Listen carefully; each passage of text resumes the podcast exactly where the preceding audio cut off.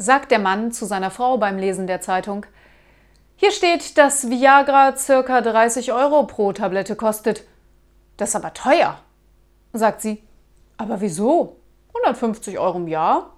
So nicht zu viel.